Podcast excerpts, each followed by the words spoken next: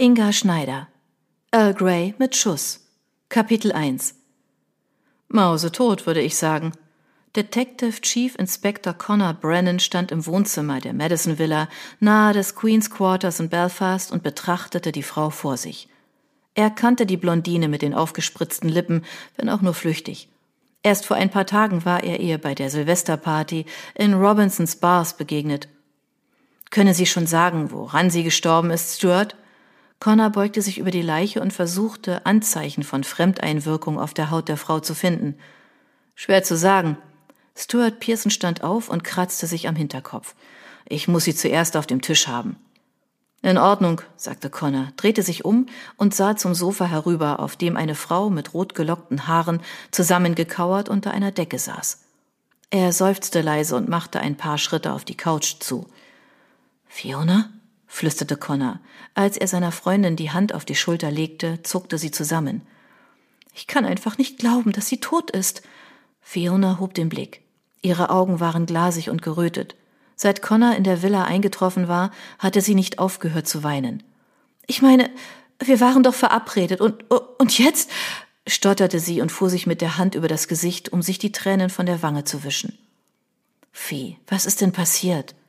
Er setzte sich neben sie auf die Couch und strich ihr behutsam über das Haar.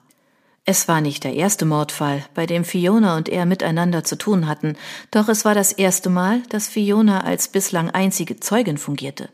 Soweit er sie vorhin am Telefon richtig verstanden hatte, war Kimberly Madison in sich zusammengesunken, kurz nachdem Fiona den Raum betreten hatte. Connor wusste, dass Fiona eine gute Beobachterin war und dass ihr nur selten ein Detail entging.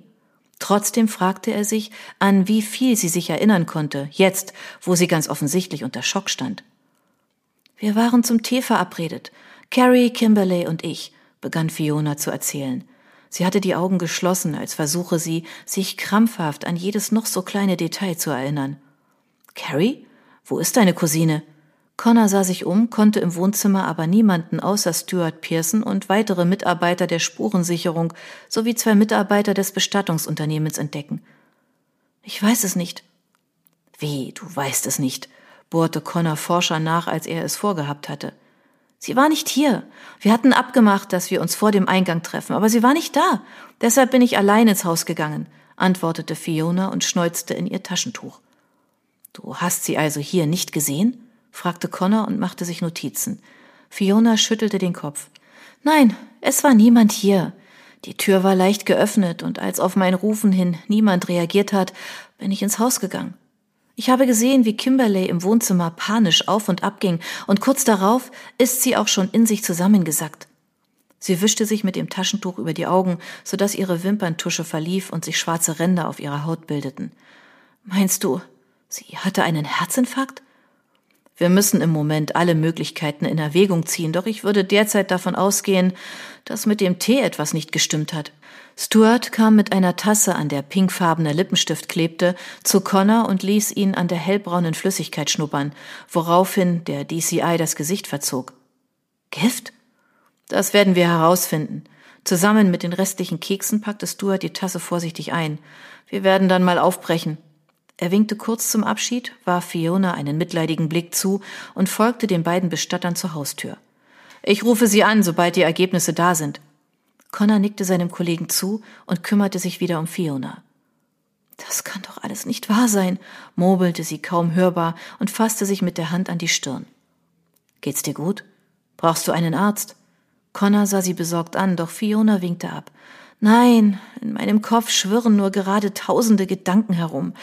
Was wird Cody nur dazu sagen? Zerbrich dir darüber jetzt nicht den Kopf. Habt ihr ihn schon erreicht? Nein. Auf Connors Stirn bildeten sich tiefe Sorgenfalten. Ein Ehemann, der nach dem Tod seiner Frau nicht zu erreichen war, war meist kein gutes Zeichen. Doch er wollte Fiona nicht noch mehr beunruhigen. Cody Madison hat die Praxis heute Mittag verlassen und ist seitdem nirgends wieder aufgetaucht. Angeblich sollte er beim Golfspielen sein, aber dort haben wir ihn nicht angetroffen. Ein Mann um die 40 betrat das Wohnzimmer. Seine rotbraunen Haare leuchteten im Licht der Wohnzimmerlampe. Fiona sah auf. Sie hatte den Mann zuvor noch nie gesehen. Er war größer als Connor, hatte breite Schultern und eine, im Verhältnis dazu, schlanke Taille. Und sein Handy? Connor stand auf und ging auf den Fremden zu. Ausgeschaltet, wenn das mal nicht verdächtig ist, sagte der Rothaarige mit den Sommersprossen im Gesicht, reichte Connor die Hand und stellte sich vor. DI Kevin Peterson, Sir.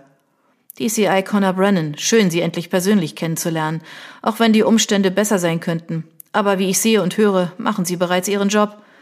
Connor wirkte zufrieden, als er sich zu Fiona umdrehte. Darf ich Ihnen meine Freundin vorstellen? Es musste skurril auf Detective Inspector Patterson wirken, dass sein neuer Boss ihm ausgerechnet an einem Tatort seine Freundin vorstellte, denn er stutzte kurz, als Connor auf das Häufchen Elend auf dem Sofa zeigte.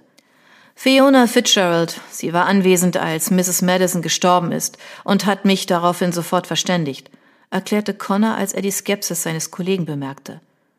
Sie sind also eine Zeugin des Todes? Kevin Patterson wischte sich seine rechte Hand an der Hose ab und reichte sie Fiona. Leider, antwortete sie und seufzte einmal mehr. In welcher Beziehung standen Sie zu der Toten?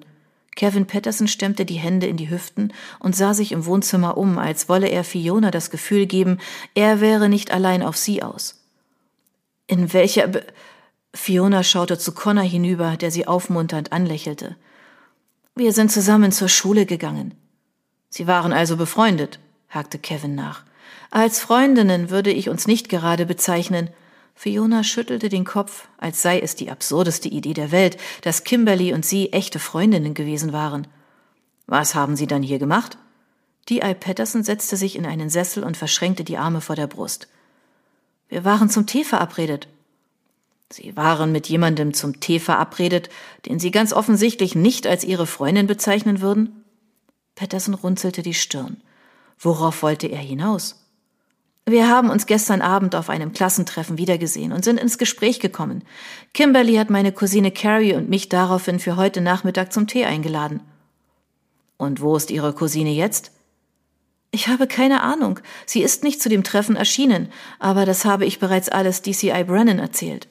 Fiona sah erneut zu Connor hinüber, der das Gespräch der beiden interessiert mitverfolgt hatte. Haben Sie versucht, Ihre Cousine anzurufen? Natürlich habe ich das. Allerdings geht sie nicht an ihr Handy.